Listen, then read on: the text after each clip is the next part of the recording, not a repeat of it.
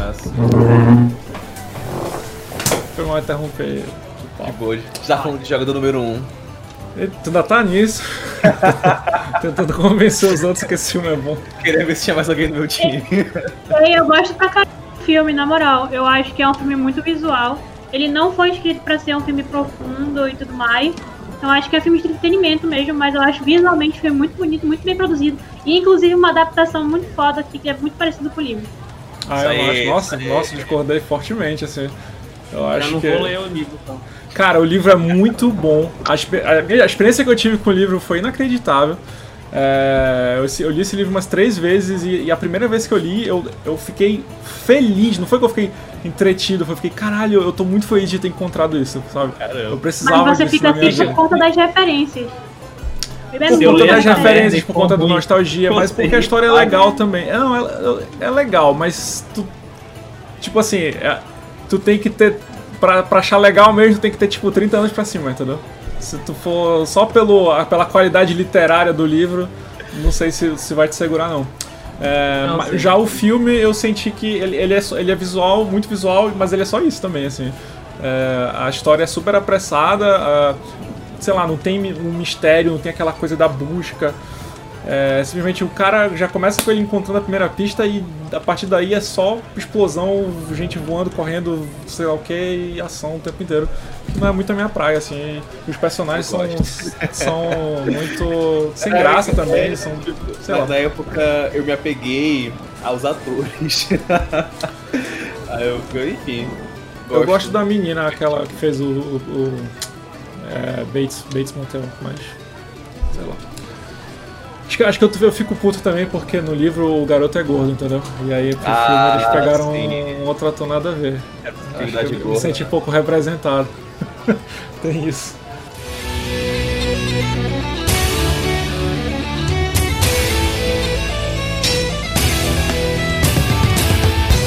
Sejam bem-vindos à Taverna do Mapinguari. Eu sou o Thiago Henrique, eu tô aqui no papel de host de forma excepcional, porque o Emerson não tá gravando.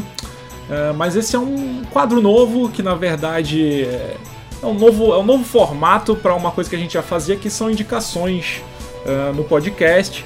A gente ia chamar de Mapingo Indica, mas a gente achou que ter mesa do almoço, Taverna do Mapinguari, Mapingo Indica, para tudo ir pro mesmo feed é, é um, é um- um branding é, muito complicado e desnecessário. Então vai ser Taverna do Mapinguari, indicações, e aí a gente vai vir com quadrinhos, às vezes a gente vai vir com filme, livro, série, etc. A gente vai continuar tendo o Taverna do Mapinguari Notícias, eh, que era o Mesa do Almoço, mas que a galera que só ouve o podcast, por exemplo, talvez nem soubesse que era Mesa do Almoço o nome do- da live. E a gente vai ter também mais, mais programas temáticos. A gente acabou de gravar sobre Falcão e Soldado Invernal, deve estar saindo aí, espero que na semana que vem. E hoje a gente reuniu uma galera para falar de quadrinhos, indicações de quadrinhos. Tô acompanhado aqui de Tom de Oliveira e o Tom se apresenta e apresenta a próxima pessoa. E aí galera, Tom na área, beleza? A gente vai voltar agora com duas lives ou mais durante a semana, beleza? Então você que é fã do Mapingua Nerd, vai ter aí muito entre- entretenimento pra você e seus amigos, então compartilha, dá aquele like, beleza? Não esquece que aí vai chamar mais gente pra curtir o nosso trabalho. E eu estou aqui com ela também, que é a Tami Rosas. Olá, Tami. Oi, gente, boa noite. Eu me chamo Tami. Então, mais uma vez aqui participando de uma live do Mapingua. Gosto bastante de trocar ideia com vocês, criar rivalidades, fazer tretas. Vamos lá conversar, vamos ver o que vai sair hoje. E também estou aqui com o Luiz Andrade. Oi, Luiz, boa noite. Boa noite. Falou treta, falou comigo. Meu nome é Luiz Andrade, pra quem não me conhece. Primeira vez que eu tô em, em live aqui pelo Facebook, né? E também aí pelo, pelo podcast, mas já tô participando do Mapingo há um tempinho. Então espero que vocês gostem aí, porque a gente vai indicar hoje.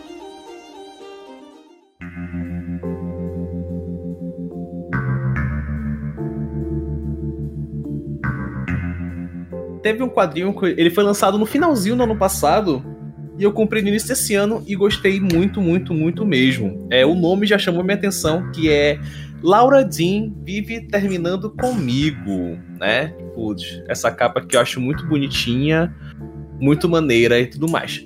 Esse quadrinho, ele é da Intrínseca, tá bom? Ela que trouxe pro Brasil. E ele é da Mariko Tamaki com a Rosemary Valero O'Connell. O'Connell. E, gente, é, de cara, eu comprei porque o nome Laura Dean me lembra um pouco Twin Peaks. Aí eu me interessei. Laura Palmer? É, Laura Palmer e também tem uma atriz é, Dean alguma coisa. E aí eu lembrei de Twin Peaks, não tem nada a ver com Twin Peaks, é claro, mas chamou minha atenção, né? E achei um nome, um nome muito bonito. E eu tenho um vício, galera, que eu compro as coisas sem ler sinopse. Eu adoro assistir séries, ver filmes, ler livros e HQs sem ler a sinopse. Gosto de ter a surpresa ali na hora. E a. A única coisa que eu li, eu virei aqui, né? Fui ler atrás, que é assim que ela fala: Faz quase um ano que estou apaixonada por uma menina chamada Laura Dean. E é a coisa mais difícil que já senti. E aí eu já pensei, pô, bacana, vou ler um pouco mais. Comprei porque me lembrou Twin Peaks, apesar de não ter nada a ver com Twin Peaks, só o nome me lembrou. E que eu não li a sinopse. Sim. Deixa eu te interromper. Eu, eu tô reassistindo a série Psyche, eu não sei se vocês já assistiram. É uma sériezinha de comédia eu vi sobre duas temporadas e adorava. Então, eu gosto muito, assim, eu tinha assistido muito tempo atrás, quando passava na TV a cabo ainda, eu assim, ah, vou reassistir, no Prime, tá passando pra ver.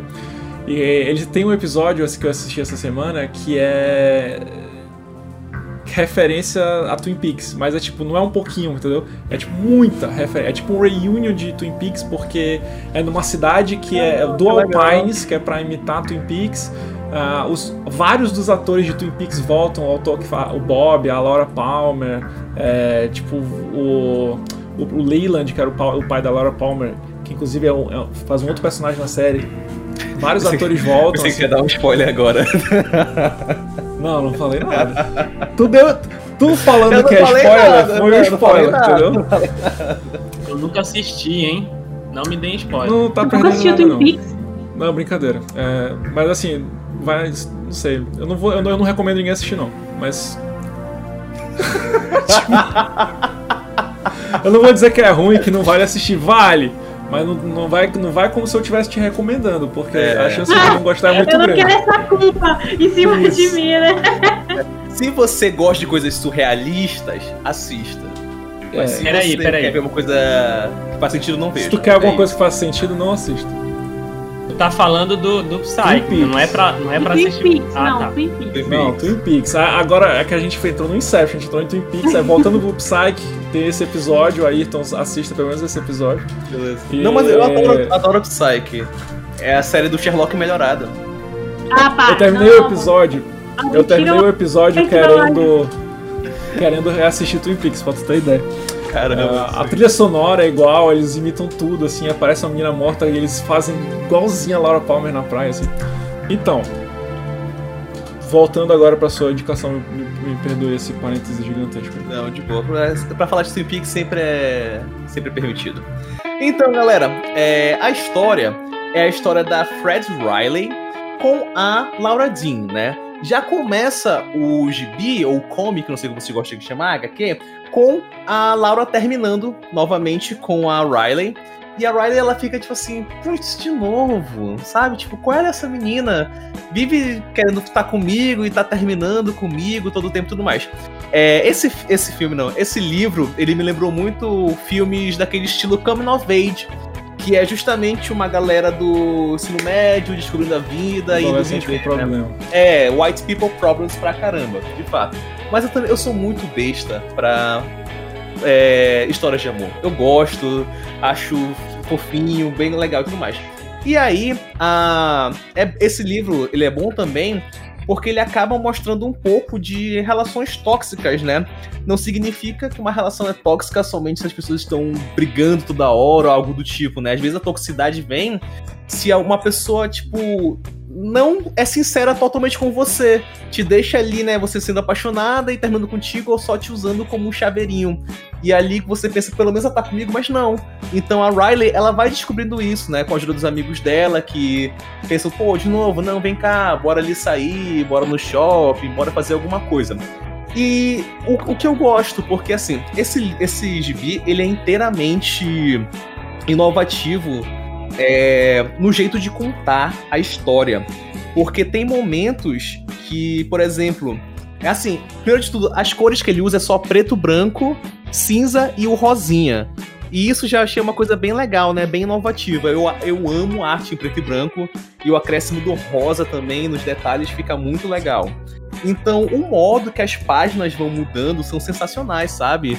Tipo, aqui vocês podem ver, tipo, aqui é, nem todas as páginas seguem aquele quadrinho, tipo, tudo quadradinho. Aqui tá o quarto dela bem amplo, é aqui embaixo já muda a cena.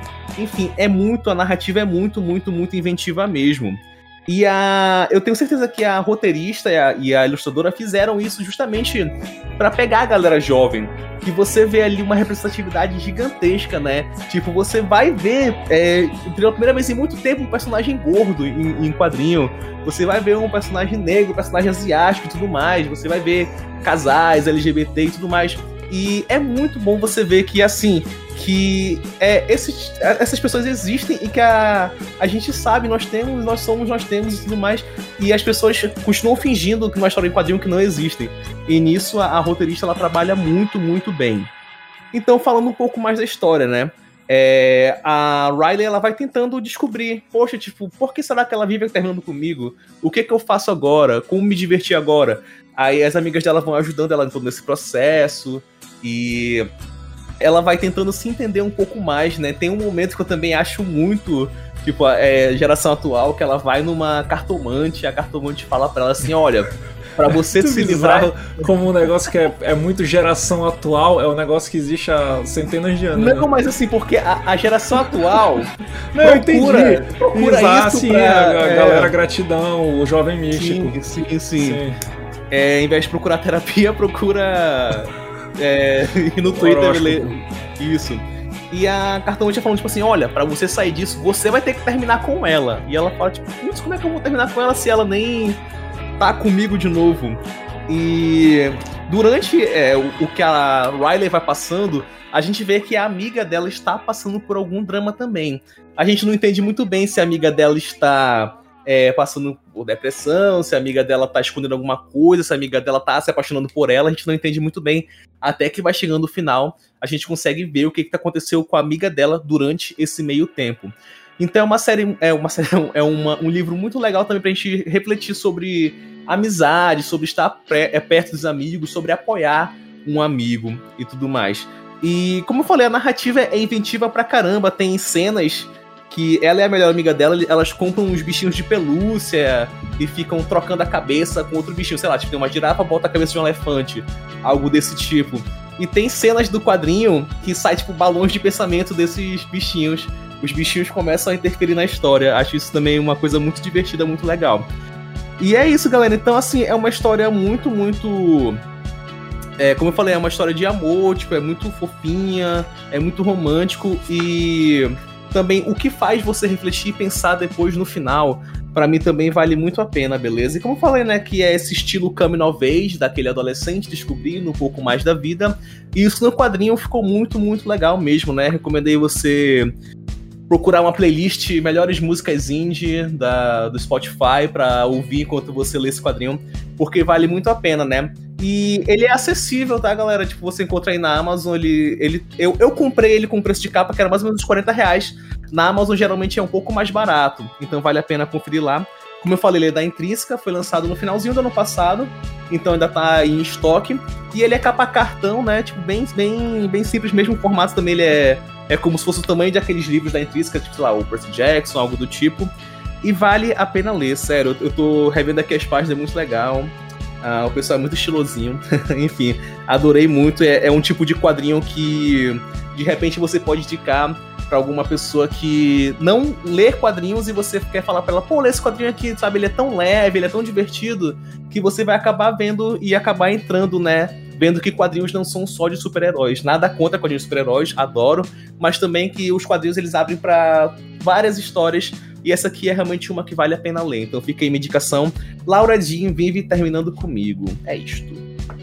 Tu diria então que é um quadrinho good vibe, tem uma história legal, leve, não termina mal, porque assim, fala é. de relação tóxica, né? E eu vi que esse quadrinho entrou em algumas listas de melhores do ano, foi indicado por algumas pessoas. E eu fiquei curioso. Só que, como eu tô colecionando pouca coisa, muita muita coisa acaba passando fora assim, no meu radar, acaba não comprando. Mas esse aí eu vi que algumas pessoas falaram, inclusive a Rai uh, minha esposa também falou sobre, aí eu fiquei assim, pô, será? Será? E aí, o que que tu, o que que tu diz sobre a vibe dele? Cara, é realmente, ele é, é good vibes, né? Como, é um campage realmente, né? É, ele, ele mostra, tipo assim, aqueles adolescentes tentando descobrir como passar para a vida adulta. Então ele tem esse good vibes e ele não é. Assim, alguns momentos ele é apreensivo. Porque é, tem momentos que ele trata de temas um pouco mais sérios. Mas ele a, a roteirista ela sabe tratar muito bem esses temas. Então, assim, quem botou na lista de melhores do ano no passado, que saíram realmente quadrinhos sensacionais, não acho que está, está equivocado. Realmente é um, é um quadrinho muito bom. E ele não é nem aquele sentimento, né, bittersweet, que tipo, ah, você fica feliz e triste ao mesmo tempo. Não, você termina realmente feliz e.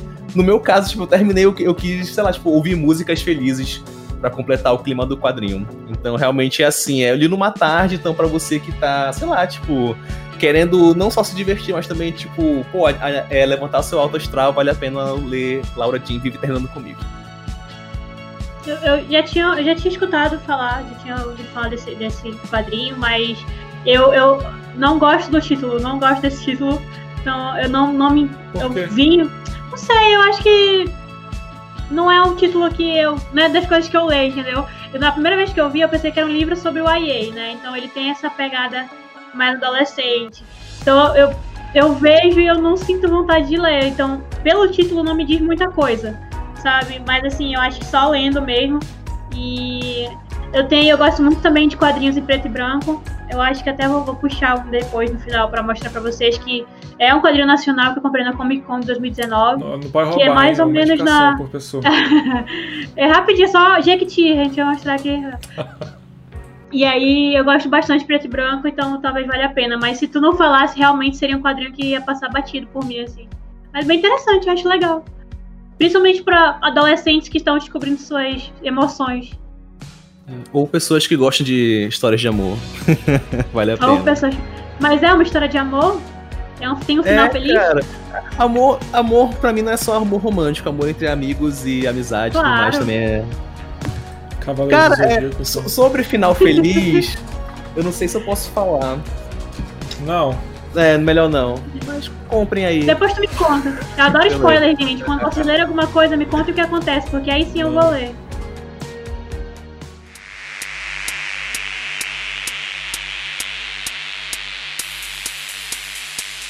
É, cara, eu comprei esse quadrinho muito na, na curiosidade também. Eu não sei se alguém já leu, provavelmente o Luiz já. Lá vai, lá vai mostrar. É... Deixa eu falar primeiro qual é, tá? então, eu comprei primeiro porque eu gostei muito da capa. Ele lida com mundos alternativos, universos paralelos, eu gosto bastante. Eu sou muito fã de ficção científica, eu gosto muito dessas teorias doidas. E porque tava em promoção, tava R$19,90. então eu comprei ele por causa disso. Ele é a primeira edição, na verdade, a única edição e a reimpressão são de 2019. E hoje eu vim mostrar para vocês Oblivion Song, a canção do silêncio. É, é publicado pela Intrínseca também. E, assim, eu não sabia absolutamente nada do quadrinho antes de comprar ele. Eu comprei dois quadrinhos da Intrínseca nesse dia, e os dois na promoção. Eu não sabia nada. E, assim, é uma história muito legal, porque. Como é o nome desse quadrinho? Oblivion Song, Canção do Silêncio. Ele agora, inclusive, já, antes de começar a falar, ele tá 12,90 agora. Ele não tá mais de 9,90, ele tá 12,90 na Amazon. E ele é muito bem, a impressão é muito boa. É, ele é bem curtinho também, eu li, sei lá, em 20 minutos. E ele é do criador da, da série The Walking Dead, dos quadrinhos. Então, é do Robert Kirkman. Então, foi ele que escreveu. E ele também é ilustrado pelo Lorenzo De Felice, que também é um puta artista. E as ilustrações são maravilhosas. Deixa eu achar uma página para vocês antes de começar. Eu gosto muito da paz das páginas do quadrinho. Eu acho que são Show muito incríveis. E eles brincam. E a, assim, a colorista é a Analisa Leone, tá? Então, assim, é, é, é uma mulher incrível também. Então. Ponto alto, é perfeito. Hein? É perfeito. E a gente consegue ver a, a, muito bem o uso das cores entre os mundos alternativos. Eu achei fantástico. Mas falando de Sun, o que acontece? Alguma coisa aconteceu na Filadélfia que 300 mil habitantes foram levados para uma realidade alternativa, onde só tem monstros e alienígenas, essas coisas, e ninguém sabe o que aconteceu. E essas pessoas simplesmente sumiram 300 mil pessoas da Filadélfia. Aí a gente entra numa questão que tem o. Como é que é o nome do. Eu esqueci o nome. Nathan. Ele começa a procurar essas pessoas. Então ele desenvolve lá uma, uma máquina que ele consegue viajar entre esses dois mundos para começar a resgatar essas pessoas. E ninguém sabe por que, que ele faz isso, ninguém sabe por que, que ele entrou nesse projeto, mas tem um projeto para estudar o que está acontecendo em Oblivion Song, que seria a canção do silêncio, seria esse universo paralelo. E ele começa a resgatar as pessoas. E isso já tem mais de uma década. Então o projeto começa a perder financiamento, o projeto começa a ir por água abaixo e ele não desiste de tentar salvar essas pessoas. E, além disso, é, tem a questão. É só uma página, na verdade, são duas páginas do quadrinho e são muito interessantes porque tem a questão religiosa também. Que eles começam a, a ter alguns discursos que, ah, essas pessoas sumiram porque foram chamadas pelo diabo, Foi porque são pecadores. É tipo isso, são, são pecadores, ao contrário, né? Foram pro inferno. Então construíram um muro de, com dedicatória. Me lembrou muito é, Ultimato. Eu li, eu, assisti, eu li depois de Ultimato, a galera some e eles fazem aquelas pedras, né? Com todos os nomes que sumiu. Então, é um quadrinho muito bom. Eu, eu juro pra vocês que eu não conhecia absolutamente nada. É, essa, esse primeiro volume tem os seis primeiros fascículos da, dos quadrinhos. São cinco ou seis volumes, não lembro agora. O segundo também tá bem baratinho, é R$29,90 na Amazon, se não me engano. E aí, ó, o Luiz tem o dois, ó. Aí emprestar pra ler, que eu não li ainda. Então. Na próxima é... live a gente fala, Luiz, tu pode mostrar o quadrinho quando a gente fala? Exato. e aí eu gostei muito desse quadrinho. E no final, o final é espetacular. O final do 1 é espetacular. E eu quero muito ler o segundo. Não comprei ainda o segundo. Mas eu gostei bastante. E também vai. Assim, vai virar filme um dia, mas foi comprado pela Universal pra virar filme pelo mesmo cara que fez outro filme, é o escrito pelo, pelo, pelo Sean O'Keefe, que fez uma invasão, um filme Invasão. E eu espero muito que seja um filme muito bom, porque eu gostei muito do quadrinho também. E tem toda a questão também, eu acho que a parte mais legal do quadrinho para mim foi ver a capacidade do ser humano de se adaptar. Eles usaram isso muito bem no quadrinho. Se você tá numa realidade alternativa, cheia de monstro, o que, que você vai fazer agora? Entendeu? Tipo, é, ou é caçar ou virar caça. E eu achei muito legal eles usarem essa parte da adaptabilidade humana para trabalhar no quadrinho. Então, leiam Oblivion Song, eu gostei pra caramba. É isso. Me lembrou essa coisa de da galera que some e vai parar numa realidade com monstros. Me lembrou um outro quadrinho que tá saindo pela Devir. É pela Devir? Acho que é. Que é A Floresta. Só que em vez de ser, sei lá, sei lá quantas mil pessoas, é um colégio. Tipo, é um, colégio inteiro desaparece e vai parar, tipo, num outro planeta, num outro mundo, cheio de monstros e ameaças bizarras e ninguém sabe o que, que tá rolando. E aí é os professores e alunos tentando como é que descobrir o que, o que fazer, como voltar para casa e formando grupos, é bem, bem louco. Mas me lembrou, pois parece é, interessante aí, eu, eu assisti esse filme muito, que tu falou. Eu gosto muito desse. Eu gostei muito desse quadrinho, eu gosto muito dessa, dessas. Desse tipo de narrativa. E eu esqueci de falar também, que vocês devem saber também, mas para quem tá assistindo talvez não saiba. O Robert Kirkman também escreve Invincible, né? Que virou a série de animação da Amazon agora. E eu assisti só o primeiro episódio até o momento, mas eu quero assistir o resto também.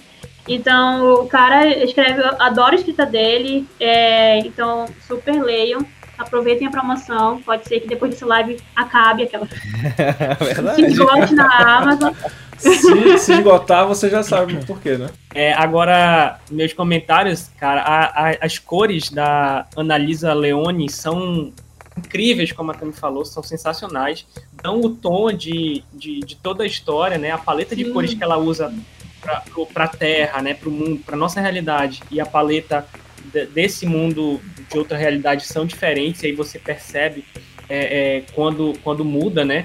E tem algumas questões com relação à história que tipo assim é, causa uma grande é uma grande tragédia. A galera não só some, mas um pedaço da outra realidade vem para o nosso e vem junto um monte de criatura que sai matando a galera, destruindo geral. É, um, é, um, é uma grande tragédia. E por isso também tem muito a ver com aí com, um fenômeno lá que acontece né, no, no mundo do ali do, do universo cinematográfico da Marvel. Então, eu acho um quadrinho do caramba também, e o Kirkman prova cada vez mais que ele tem uma capacidade de ser cinematográfico em todos os quadrinhos dele. cara. tem uma capacidade narrativa de colocar. Eu nunca li um roteiro dele, mas ele coloca é, é, no, na narrativa dele os pontos exatos onde ele quer dar dramaticidade, né? Isso é muito legal. Ele sabe fazer isso muito bem. Um monte de subtexto bacana, né? Não vou dizer que é a obra mais profunda que eu já li na minha vida, mas tem um monte de subtexto é, que ele cumpre muito bem. Acho, acho bem legal a história. E assim, só para deixar a galera mais atiçada, tem, é, o Nathan não tá fazendo é, o que ele tá fazendo de, de se arriscar, de ir pra esse outro mundo e resgatar as pessoas, algumas até à força. Ele resgata algumas uhum. pessoas assim que não querem, ah. não querem voltar. Então eu ele não, não tá fazendo spoiler, isso. Né, mas hoje tá. No... Ah, então ele é tipo assim: eu sei que isso é certo a se fazer porque você quer voltar pra sua vida anterior. Aí é, a pessoa porque fala, se a pessoa foi pro mundo, por que, que ela gostaria. Por que ela gostaria de ficar naquele mundo, entendeu? Então, tipo, ele tem essa. Ele, a moral e a ética, entendeu? Mas acho que o final da primeira. Da primeira, do primeiro volume ele é muito assim, agora eu entendi o que aconteceu, agora eu tô entendendo por que, que ele tá fazendo isso, entendeu? Então, tipo, mind blowing. Então é, é, muito bom. O roteiro é muito bom. E, e, me pareceu legal assim que mostra como o Robert Kirkman consegue tratar, né? Esses dois temas de pessoas se adaptando a uma nova vida, né? Num de zumbi e outro, num, sei lá, uma space opera apocalíptica com alienígenas. Achei bem interessante, né? Tipo, você vê é o mesmo tema, mas com formas totalmente diferentes e contadas. Parece ser bem interessante mesmo, achei legal.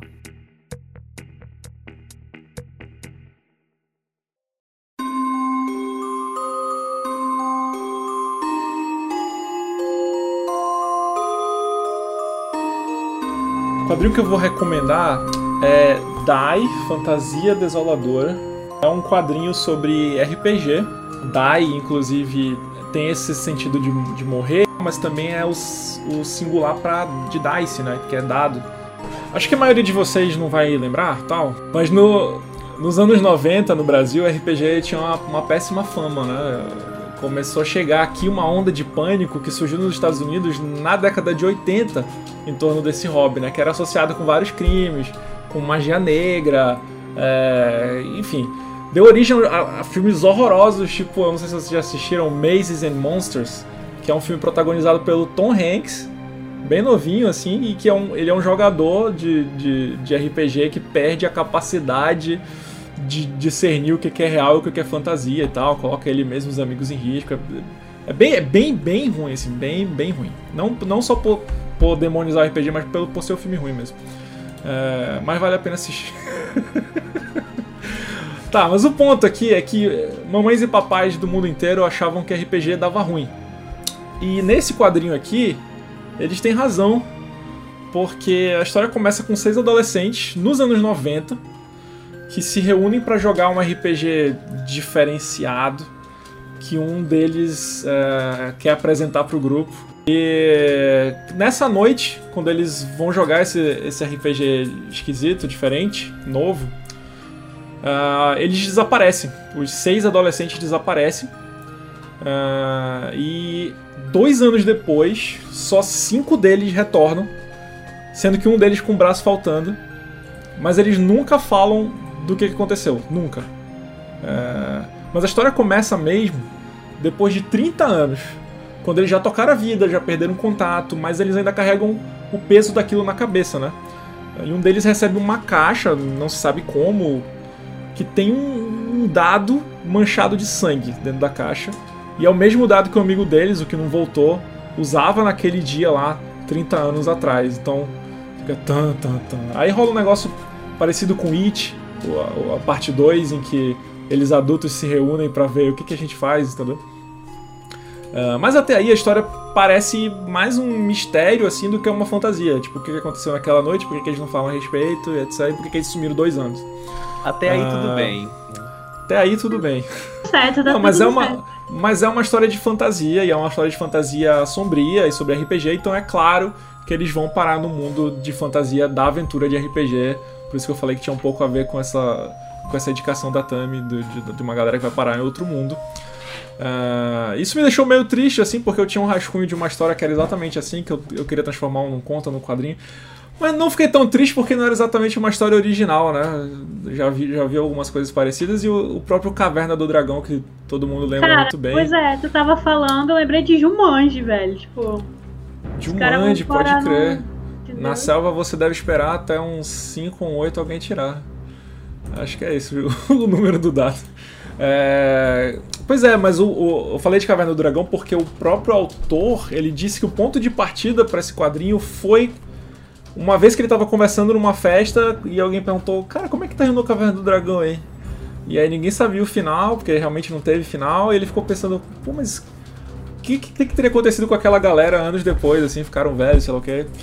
E aí aquilo ficou na cabeça dele e até que ele fez um quadrinho que é, não tem nada a ver com Caverna do Dragão. É importante que isso seja dito, apesar de eu estar mencionando esse ponto de partida, porque a editora e, enfim, a parte de marketing desse quadrinho, qualquer resenha que tu vai ler, se tu digitar o, isso Dai Fantasia Desoladora no YouTube, vai ter oito vídeos falando é, Dai Fantasia Desoladora, ou como Caverna do Dragão, sei lá o que, ou então a continuação de Caverna do Dragão. Não tem nada a ver com Caverna do Dragão, absolutamente nada a ver com Caverna do Dragão. Primeiro que os personagens de Caverna do Dragão nunca jogaram RPG, tá? Eles estavam numa montanha russa quando eles foram sequestrados pelo Mestre dos Magos. Eles não estavam jogando RPG. Até porque a- o, o desenho era oficial da, da, da Wizards of the Coast e eles não iam mostrar crianças sumindo é, jogando RPG porque isso ia ser ruim pro produto deles, né? Afinal, tava bem naquela época que já, já tinha coisa ruim demais associada com, com RPG. Ah, mas principalmente porque os personagens aqui eles não são aqueles adolescentes engraçados, atrapalhados, estereotipados assim. A gente tá falando de pessoas de meia idade, né, de, de, de 40 anos assim que precisam desesperadamente de terapia e que estão lidando com um mundo de fantasia que não é aquele mundo colorido e divertido de Caverna do Dragão. Ah, o nome do gibi é, é Die, assim, significa morrer, e, tem essa fantasia desoladora porque realmente é um, é um quadrinho meio dark, assim. É um mundo que lembra muito mais a vibe de A Torre Negra, do Stephen King, que eu gosto muito, mas é um, pouquinho deprê, do que Caverna do Dragão. Ah, mas eu acho até que a gente tá falando de uma colorista, e eu vou falar aqui de uma ilustradora que também coloriu, que é a Stephanie Hans. É, eu acho que boa parte da coisa dark do quadrinho se deve à arte da Stephanie, que eu achei super escura. Assim, é a maior crítica que eu tenho a esse quadrinho, que é ele ser muito escuro no, no- no- no- nas páginas, assim. Deixa eu ver se sei lá. É tipo ver. Snyder, versão Snyder. Isso, parece que é um, um quadrinho by Snyder. Tipo, ele é, ele é escuro. Ela escolheu uma paleta de cores tão escura e pegou tão pesado assim com sombra e silhueta que tem quadro que eu não consigo entender o que, é que eu tô vendo. E pra mim esse é a único, o único motivo pra eu dizer que a arte de um quadrinho é ruim é isso, assim, se, se eu não consigo entender o que, eu tô vendo naquele quadro, pra mim falhou, sabe, a, ilustração. É, Independente de traço, independente de tudo. Até porque o traço dela é muito bonito, muito bonito. Eu fui, eu fiquei curioso pra ver os outros trabalhos dela, se eram todos assim. Eu, eu, eu procurei o Instagram dela e tal, e cara, ela tem trabalhos assim extremamente coloridos, super bonitos e o traço dela é lindo, lindo, lindo. Mas por algum motivo ela levou Dark Fantasy ao pé da letra e escureceu demais, assim. Eu fiquei até pensando se não era um problema da edição, sabe? Se a, se a- se a gráfica não imprimiu escuro demais a parada. Mas não, pelo, de todo o material que eu vi, é- ele é bem escuro mesmo. Não, é essa é a minha maior crítica a esse quadrinho, eu não gostei tanto disso, assim. Ah, minha outra, minha outra crítica é relacionada à edição brasileira. Que eu até comentei isso no Twitter, acho que o, o Luiz viu. Que ela não tem que é um negócio que tá ficando super comum com quadrinho, que eu não sei porquê, que ela não tem numeração das páginas, assim. Não tem numeração das páginas. E tu sabe que isso não foi algo decidido, não foi uma decisão editorial, porque nos extras do quadrinho tem nota do editor falando assim: é, ver página 72. Só que tu não tem como saber qual é a página 72, a não ser que tu conte uma por uma até chegar na 72, porque você não botou numeração de página no seu quadrinho, editor. Então, me desculpe, a sua nota de, de editor não faz o menor sentido. Qual é? É, É a editora que trouxe pro Brasil? Panini. Eu falar intrínseca, Não, é todo mundo Panini. tá de intrínseca. É a Mitos. Tinha que ser a Mitos. Não, foi a Panini. Agora a audiência vai lá em cima. Falou mal da Mitos, a audiência vai lá em cima. Tiago, é, Não, foi mais uma dúvida. Ah, É, eu tô vendo aqui, né, que tem o volume 2 também. É, é o volume 1. Um, é, É, ele então, acaba é. no cliffhanger. e, é, então, Eu vi isso que quer até um dizer. 3 na real. Ele não é um, ele não é um quadrinho fechado, ele, ele é um quadrinho serializado, ele tá saindo ainda. Saiu o volume 1, mas já pelo menos acho que lá aqui no Brasil acho que ainda não saiu o 2 e o 3 não, né? Vocês estão vendo, acho que versão estrangeira. Tá em Ah. pré-venda o 2. Ah, legal. Pois é, ele, ele tá saindo ainda, é uma história vai ser mais longa. Ah, hum, deixa eu ver o que mais que eu acho importante falar. Eu não quero falar muita coisa porque é spoiler, entendeu? Tipo. Acho que é muita coisa é, é tirar do, do coisa, mas só queria dizer que quem gosta de RPG provavelmente vai gostar, porque ele brinca muito com essa coisa do RPG, os dados, os estereótipos do, dos personagens, mesmo os personagens do gibi não sendo estereótipos, assim, eles são todos é, personagens é, aparentemente bem desenvolvidos, assim, eles, eles têm um- toda uma complexidade psicológica ah, e, e eles são eles estão adultos com a vida feita, eles têm filhos, então aquilo ali é, é muito mais do que só uma aventura, é uma, é uma inconveniência para alguns, é uma tragédia tu ser puxado de volta para aquele mundo, é, enfim. E aí tem todo aquele mistério de por que, que aquele amigo dele desapareceu e, e o que, que eles precisam fazer nesse mundo, mas é, é pelo menos para os RPGistas tem essa coisa do, do olha isso aqui lembra Dungeons and Dragons, ah, esse outro mundo aqui porque tipo tem várias várias áreas dentro daquele mundo que cada área meio que é um uma ambientação de um, jogo, de um estilo de jogo diferente, então tem uma, uma garota que ela é cyberpunk, aí tem um outro cara que ele já é mais é, Dungeons and Dragons mesmo, tem um- uma outra que é mais de storytelling, então tem tu vê influências de vários sistemas. É, e o como era de se esperar, é, um RPG baseado nessa HQ que é baseada no RPG já está em produção. É, e já tem um, um- um livro básico para download no site do quadrinho, que é feito pelo próprio autor. Assim, o autor ele falou que ele ficou maluco pesquisando e imaginando esse mundo. E aí ele tinha muita coisa que ele queria colocar no quadrinho e ele pensou que pô, uma maneira legal de expandir esse, esse mundo que ele imaginou é, é tendo um RPG próprio, né? Então ele desenvolveu um sistema e, e tá e tá publicando esse sistema, já dá para baixar de graça uma versão básica. É, infelizmente em inglês por enquanto. Mas é isso, minha recomendação. Se você gosta de RPG ou, e ou fantasia, Dark Fantasy, é, vale a pena pegar esse quadrinho aí. Eu não, eu não costumo muito comprar quadrinho serializado, mas eu vou dar uma chance pra esse porque eu gostei bastante do primeiro. Legal. Eu, eu tenho um, um comentário rapidinho, Thiago. É, eu vi também esse quadrinho entrando em algumas listas e, e algumas. Inclusive, acho que na do Sidney Goodman também entrou assim como menção e tal. Não lembro agora, mas ele comentou sobre o quadrinho. Também fiquei a fim de ler, é, mas eu queria comentar mesmo sobre essa tua questão da edição, cara. O que acontece? É, eu também não sei de onde vem esse, esse, essa escolha editorial que é já acontecia óbvio na década de 80, 70, desde que se publica quadrinho, já já se escolhia às vezes numerar ou não os quadrinhos. Mas mais recentemente, é, muitos quadrinhos mesmo estão vindo sem numeração de página. É, inclusive esse que a esse que a Tami é, indicou, o Oblivion Song, ele não tem numeração de página.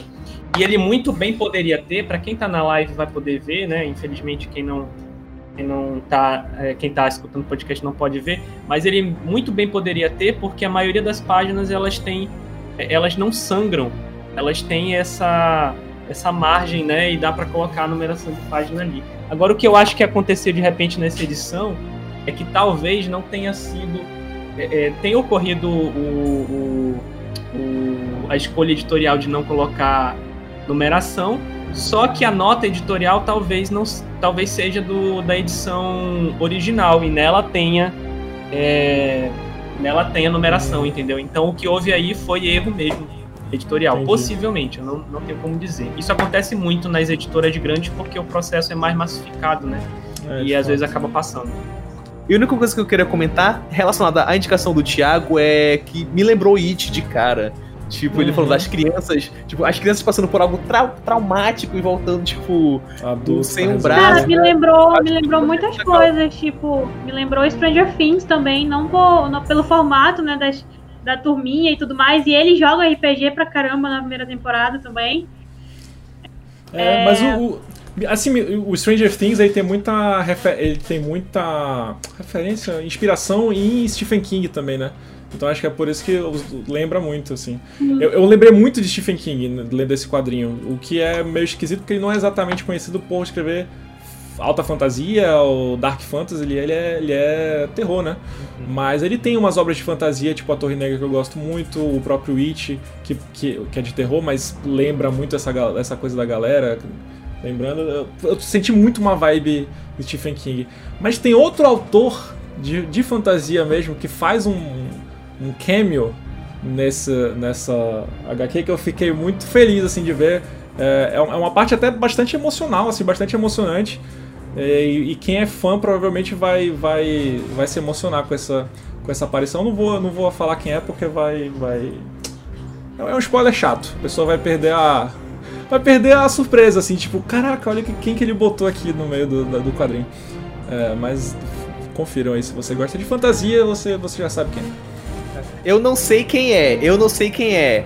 Não li, mas vou chutar que a pessoa vai tentando falar: Olha o New Gaiman, chutei. Não sei se é ele ou não, mas aí cabe a cada um. Não vou responder. Desculpa.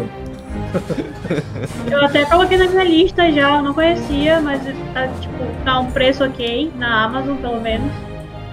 É, é só na e eu Amazon. fiquei bem interessada. Eu fiquei bem interessada, eu vi que só tem, tem o segundo e o terceiro em inglês que assim, por ser em inglês também estão num preço ok. Mas vale a pena, eu acho. Eu gostei bastante, não conhecia não.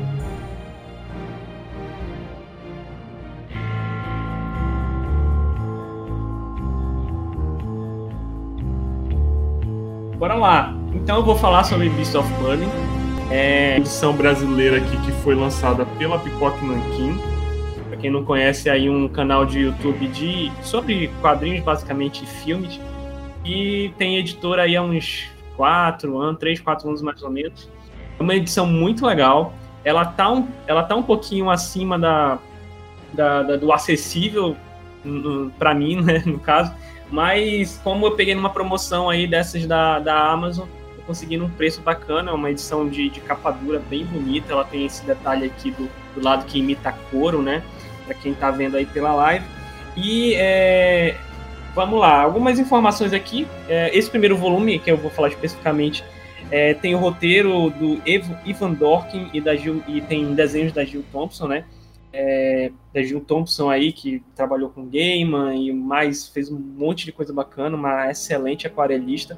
É, tem aqui tradução, né, tradução brasileira aqui pela Marília Toledo, tá? Só para dar aí os créditos e editores aí dos, dos editores do canal do Pipoca e Nanquim também. É, a gente tem outros volumes também, mas não vou falar tanto aqui deles. Não é um material exatamente seriado. Vocês podem acompanhar o primeiro volume, depois o terceiro, depois voltar para o segundo, enfim. E sobre mais o que, que é a história. Tá? O, o, o, é. Eles têm uma continuidade, assim. No segundo, Sim, eles, eles, eles pulam pra, tipo, outra equipe de bichinhos, mas no terceiro eles já voltam pra essa mesma, assim. Tem uma continuidade. Isso, isso. Exatamente. É, agora falar um pouquinho sobre a história. É, primeiro que, quando eu comprei esse quadrinho, eu não peguei na pré-venda, eu peguei bem depois. Na verdade, eu peguei no final do ano passado. É, e demorou um pouquinho para chegar aqui. E eu não esperava tanto. É, eu fui surpreendido. Eu comprei pela arte da Jill Thompson, que eu acho sensacional, uma das maiores aquarelistas, assim, na minha opinião. É, e, e aí, quando eu nunca tinha ouvido falar do Ivan Dork, né, que é um dos criadores, que é o criador junto com a, com a Jill Thompson. E, cara, quando eu comecei a ler, eu achei sensacional, é muito divertido. Lembra muito aqui, eu acho que a gente tá numa vibe meio nostálgica aqui hoje, né? Todo mundo falou é um pouquinho mano. de coisas que lembram é, a adolescência, a infância e tal. É, e tem muito essa pegada. E é um material que vai lembrar, para fazer terminar a referência, que me lembrou bastante aí os, os, os filmes da, da, Sessão da Tarde, né? Tem um pouco mais de sangue, né? Mas lembra bastante aí essa, essa interação é, é, entre um grupo para resolver alguns mistérios. É, só que a gente está levando em consideração que, na verdade, não são pessoas, são animais. É um grupo de cinco cachorrinhos, mais um, um, um gatinho, né? É, o, o gato é, é, gato de rua mesmo, mas os outros são... É, cada um tem a sua é, os seus donos ali na cidade de Burden Hill. E é, vamos lá, eles são basicamente um grupo que de detetives sobrenaturais, né? E, mas eles não começam do nada. As primeiras histórias foram publicadas ali em 2003 e, e a, pela Dark Horse, né, nos Estados Unidos, é, e vão ganhando é, cada vez mais prêmios, né? Assim que todo ano tem uma, uma edição de uma revista é, é, de alguma edição diferente da Dark Horse. E a partir de 2009 eles ganham uma série é, especial, uma série própria, que é o Beast of Blood. Então tem a 1, 2, 3 e 4, né? Todos em 2009. E também é uma série que foi bastante premiada, premiada aí pelo, pelo ganhar o Eisner, né? Ganhar vários outros prêmios também. É, e a partir do momento que eles ganham uma série, é, é, tem algum momento que a, a Jill Thompson acaba saindo, né, mas a série também continua depois com o Benjamin Dewey, é, que não, não perde nada pela arte. A história desses animais, né, desses, desses animais de estimação, é que eles precisam resolver alguns problemas sobrenaturais que acontecem ali na cidadezinha. Né, e assim, é um pouco difícil falar muito sobre é, é essa história, senão vou dar spoiler, mas tem uma eu vou ter que falar porque eu gosto muito, que é a história onde é, tem uma, uma, uma mãe, né, com, que está procurando os filhotes, vai procurar eles para tentar é, encontrar os filhotinhos dela. É, e essa história eu acho que é a melhor, eu acho que ela é, sintetiza bem o que, que é o quadrinho, porque tem um pouco de tudo, né? Tem um pouco de mistério, de sobrenatural, tem bastante sangue, um pouco de violência, e também fala muito sobre é, é, relações humanas. Por mais que a gente esteja falando de animais, o quadrinho é sobre relações e relações humanas em si, né? Só para explicar uma coisa que eu não expliquei lá no início, é, esses esses animais eles são animais de estimação ali da região, mas existe uma sociedade é, constituída de é, cachorros, né? Que eles são os cães sábios. E eles que resolvem essas situações, né? Que fogem um pouco da normalidade, né? Que entram no sobrenatural e tal ali na, na, na região. Só que, como esses cachorros, esses, esses, cachorros domésticos aqui, esse grupinho de cinco animais, é, de seis animais, na verdade, começa a se envolver nessas situações, é, o, o, um dos cães sábios, né, o que cuida ali do distrito deles, passa a bola para eles. Fala, olha, vocês não querem ser aprendizes, não, né, de cães sábios e tal?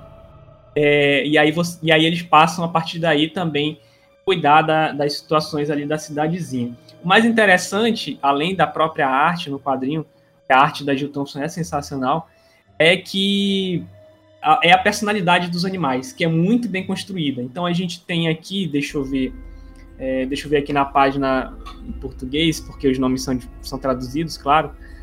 É, a gente tem. Pô, só tem aqui em inglês, cara. Que sacanagem. Mas a gente tem o, um pug, né? Um, um, um, que é apelidado de Puguinho. A gente tem o campeão, que basicamente é, é, o, é o espectro do, do herói, né? Eu acho que aqui na página da Pipoca Nankin tem. A gente tem o Ruivo Órfão, o Branquelo né, e o Jack. É, o Puguinho, eu acho que é o que mais se destaca deles, porque ele tem uma personalidade é, muito. ele é muito. É, ele é um pouco medroso, né? A gente, cara. Tipo, é incrível. Cara, porque. Exatamente, porque assim, quem não é um pouco rabugento? E ele é bem rabugento, né? É, e a gente acaba se identificando com os animais, né? São cachorros, mas a gente acaba se identificando com eles. Um grupo é sempre interessante quando a gente está escrevendo história, justamente por isso, porque quem está lendo vai ver um pouquinho da personalidade em um, vai ver um pouquinho da personalidade em outro, e por ter o plus dos animais, também vê um pouquinho da personalidade do animalzinho dele aqui e ali, e quem não teve animal de estimação na vida, né, é, para não se identificar com, com algumas dessas histórias e alguns desses comportamentos, né? Comportamentos de, um gato, comportamento de um, de um pug, comportamento de um, de um cachorro de uma determinada raça. Então eu acho que um dos pontos altos do quadrinho é realmente a, a criação de personagens, né? E como eles se constroem enquanto personagens durante é, essas histórias, né? Lembrando que algumas dessas histórias são mais antigas, lá de 2003, é, e depois, a partir de 2009, eles ganham uma série é, só deles, e aí, de fato, o grupo já está bem constituído. Então você vê essa diferença de uma história para outra, né? É, e também a arte da Jill Thompson, que é sensacional. Nesse, nesse primeiro encadernado aqui, eu acho que a última história ela não é tão legal assim. Com, é, ela, ela, parece que está um pouquinho abaixo, com, levando as outras em, é, em consideração. Mas ainda assim é muito divertido, é diversão na certa. Tenho certeza que vocês vão curtir bastante material. E em outra edição tem aí o aparecimento, tem a participação do Hellboy, né? É, cara, eu me fugiu completamente aqui o, o nome do criador, do criador do Hellboy. É, Minola, né? Mike Minola. Ele também faz uma participação em, em um dos volumes do Beasts of Burden. Então, basicamente é isso. O quadrinho é bem divertido, a arte é um ponto alto, as personalidades também são muito interessantes. É, e você fica querendo saber cada vez mais o que está acontecendo em Burden Hill, porque a gente percebe que tem um pouco mais, né, um pouco mais de história é, por trás disso. Lembrando que eu não é, li os outros ainda, então vocês que leram aí não me deem spoiler, não dê spoiler pra galera. Ah, eu queria só dar um spoiler. Não, Vai, não, queria só dar um tá, spoiler. Tira... Não era tu que era doida do spoiler? Eu amo spoiler. Se tiver spoiler, me fala, aí tira o fone. Ah, é, não, eu só quero dizer que a, a, Juliana, ela falou, é o Scooby-Doo sem os humanos. Tem, tem... Sim, perfeita, cara. Faz sentido, mas assim, o Scooby-Doo é muito mais fofinho, né? E, e a, além do que, os vilões do Scooby-Doo nunca são sobrenaturais, né? É sempre um ser humano que tá fingindo alguma coisa sobrenatural. No Burger Hill é o contrário, assim, é, é, é sempre sobrenatural. É como se fosse. Se a série da Sabrina fosse boa e não fosse com a Sabrina, fosse sobre o Salem, seria tipo isso. É verdade. Mas eu não falei meu spoiler ainda, rapidinho. Na, não lembro se é na segunda ou terceira edição, até para entender como é o, o, o, o, tipo de ambiente, de clima, aparece o Hellboy, que tem tudo a ver com essa galera. É, o Hellboy aparece numa das edições, ele ajuda eles com, com um dos perigos que aparecem para eles, e que tem tudo a ver, né? O cara que enfrenta coisas sobrenaturais e tal. Tá. Eu tenho uma pergunta. Eu vou chorar em algum momento com os animais? Vai. Vai. Ixi, não vou ler não. Assim, cachorro, é bicho, sofrendo é tipo o meu calcanhar de Aquiles, assim. Pois eu, é, não, eu dá não, não gosto. Não dá não. Mas é, é suportável, tá? Tipo, se não fosse eu falaria, tipo, cara, não dá. É gatilho, é Mas, é. mas Nessa... é, é aquele tipo de coisa que, tipo, dói um pouquinho, mas vai dar tudo certo. Nessa história que eu comentei, Tami, é sobre a mãe que tá. Chora. Não, calma. Nessa história que eu comentei. Eu tenho problema com pai, mas os seus ouvintes eu não sei. Pois é. Essa história, tu vai chorar. Eu, ah. eu não, não aguentei, não. É a história, eu acho que é a Perdido. Acho que é essa é essa. Foda mesmo. ela tá procurando os filhotinhos. Que, inclusive, a última página é uma arte linda. É sensacional. Linda. Sensacional. É, Quadrar, velho. É linda. Maravilhosa essa arte.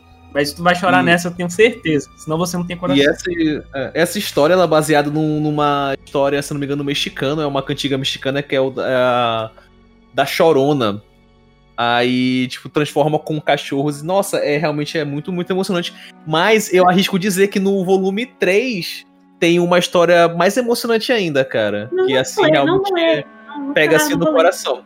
Outra coisa que eu queria falar é que essa. É, a arte da Jules Thompson, como falou, é, é fabulosa, mas assim, as cenas de sangue e de fogo cara, tipo, é, é muito, muito, muito assim, outro mundo, cara. Tipo, é uma coisa muito, muito, muito, muito de se ver. É, e outra coisa também da, da edição do, do Pipoca, né? É porque vem como se fosse esse um, um livro antigo, cara, de história de, de, sei lá, tipo, aqueles contos originais da, da Disney, sabe? Olha a guarda, enfim. Tipo, dá esse clima que parece aquele livro bem antigão que você, sei lá, via quando era criança, na casa do seu avô, algo do tipo. A gente falou muito da, da Jill Thompson, mas ela não ilustra a série inteira, tá? É, ilustra esse primeiro volume inteiro, mas depois vão aparecendo outros artistas ilustrando histórias diferentes e então. Tá sim, claro. sim. Tem uma outra coisa interessante dessa edição também é que no final, além de ter um pós-fácil, tem uma, tem uma área que é os, o sketchbook com anotações da Jill Thompson, que mostram, é, mostra um pouco do processo dela com, com esboços, com é, artes para que poderiam ter sido capa e tal, né? Arte finalizada, como é que ela funciona.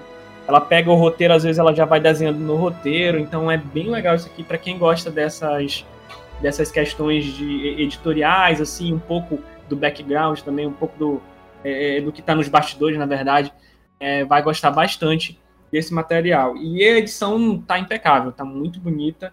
E eu tô esperando, eu ainda não peguei esse volume que aparece o Hellboy, mas eu quero muito pegar. Inclusive não é spoiler porque é, é, tem e nesse primeiro volume já tem, lá no final, um cartaz que mostra o Hellboy. Então quem tá atento aí já vai perceber. É, os caras não iam não usar o Hellboy na divulgação, né? Do... É. E o Pipoca aqui confirmou, né, que ele vai. que eles vão trazer enquanto sair lá fora eles vão estar tá trazendo. Então é uma tranquilidade para você que quer realmente começar a comprar, até porque esses quadrinhos eles não são tão acessíveis assim. Não, é, tipo, eu, eu, eu acho que, que dá tá 60 a 70 reais esses do. É caro, do tem que esperar a promoção. Tem que esperar a é, promoção, não dá não. Mas eles falaram que, tipo, ah, enquanto estiver saindo lá fora, a gente vai estar tá trazendo encadernado para cá pro Brasil.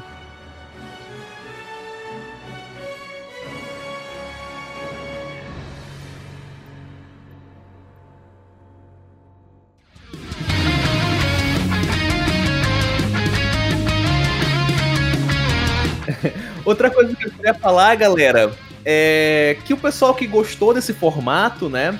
Inclusive foi ideia do Luiz, olha Luiz, parabéns. É, estaremos voltando para indicações de séries, de jogos, de filmes, enfim, o céu é o limite, tá bom? Então não é só quadrinhos. Então se você curte quadrinhos, que bom, mas se você curte outra coisa, tá? Fala, pô, eu gosto mais de games. Ou então, pô, tem um amigo que gosta de games e tal, vai, vai querer falar. ver, manda pra Esse ele. Esse formato ele é perfeito para você indicar para aquele amigo que tem, tipo, um, um, gosto específico. Ele gosta de quadrinho. Ah, então ouve essas indicações aqui, esses quadrinhos aqui, talvez tu queira ler. É, compartilha a gente aí. E eu, eu queria falar para vocês fazerem os jabazinhos de vocês. Todos vocês têm seus projetinhos fora do Mapinga também. Importante vocês dizerem. Eu dou aula de inglês, quem quiser um professor, me contrata. Meus projetos de vida, gente. Eu sou do marketing, vou mandar meu currículo. Então.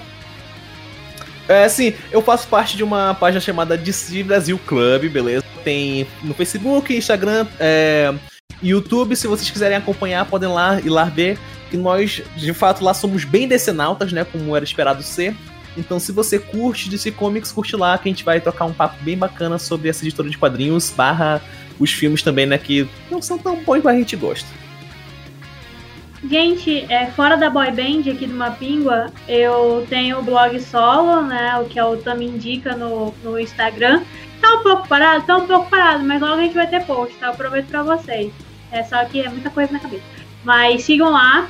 Eu gosto muito de fazer resenha, principalmente literária, os livros daqui em cima. Eu faço muita resenha literária, de vez em quando falo de algum filme, mas falo muito mais de séries, que é o que eu realmente gosto de assistir. É, agora eu tô assistindo muito mais filme, por conta do ódio, que eu até assisti tudo, mas sigam lá, por favor, acompanhem o Mapingua, mandem matérias pro Mapingua também, lembrando que se você é artista, você pode mandar o release pra gente, pra gente publicar. Se você for do norte, você tem prioridade máxima, então, por favor, mandem seus releases.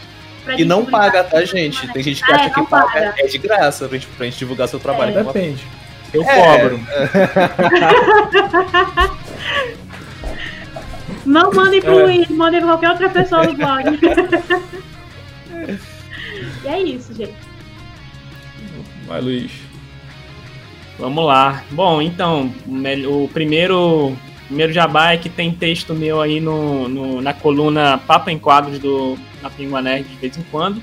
Deveria ter toda quarta, deveria ter toda quarta, mas nem sempre tem toda quarta. Então, quando tiver, por favor, leiam, porque é um material feito com muito carinho, muito amor e muita dedicação. Então, é, além disso, eu estou aí no Instagram, onde eu basicamente publico tudo que eu faço, Andrades Luiz, Andrades com Z no final, Luiz com Z no final. E agora eu estou estreando finalmente meu canal no YouTube, é, ainda aprendendo a fazer as coisas. Eu acho que amanhã deve estar saindo um vídeo e vai sair toda semana, acredito eu.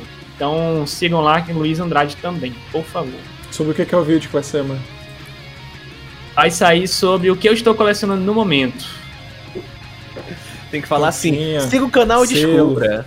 Clickbait, né? Fazer o que tem que fazer o clickbait. Luiz tem que aprender a fazer clickbait. E essa semana também, essa semana também, se Deus quiser, se o universo permitir, tem quadro novo no Mapingua é, durante a semana. Vai ter live só com as mulheres do Mapingua Nerd. A gente vai começar Ah, um é. quadro aí falando sobre várias coisas da cultura pop, da literatura, das de séries. Cada semana a gente vai escolher um tema diferente pra vocês. Então a gente Tem nome já esse quadro? aí, não tem? Qual é o nome? Quem, quem Qual é deu que foi, foi a Lívia. Foi o Mapping Girls. Mapping Girls. As Tá bom. Mappingas era melhor, do que Mapping bem. Gatas. Mapping Gatas, Mapping Gatas foi, foi, foi o auge. Mas é Beleza. isso, gente. Acompanhe o Mapingua, tem um calendário muito bom aí. Agora em maio tem um evento chegando, hein? Fica de olho nas nossas redes sociais. Vai ter um evento muito Dia da top. toalha, hein? Vai voltar. A gente não vai dizer como ainda, mas vai voltar. Voltar polêmico. Altos convidados. Com Tu mostrou aí na volta polêmica, tu mostrou um frasco. É um álcool em gel, mano. álcool em gel.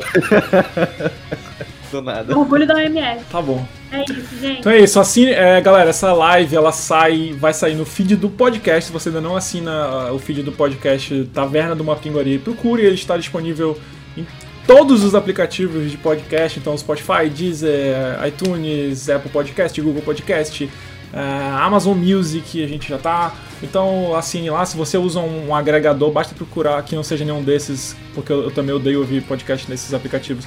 Você pode assinar o feed RSS no- direto no seu, podca- no seu aplicativo, mas não deixe de assinar. É, valeu, galera. Dia 5, Tchau, meia-noite, a gente. Falou, galera. conta sobre o dia da toalha. Tá, e a Lívia prometeu aí dia 5, meia-noite. Eu não sei de onde saiu essa promessa, mas tá prometido. A Meia-noite. gente conta sobre o dia da toalha. É isso, Fiquem com galera. essa Falou. promessa. Obrigado a todos que acompanharam. Até aqui Tchau, até a tchau. próxima. Tchau, galera. Valeu, tchau, tchau. Tchau.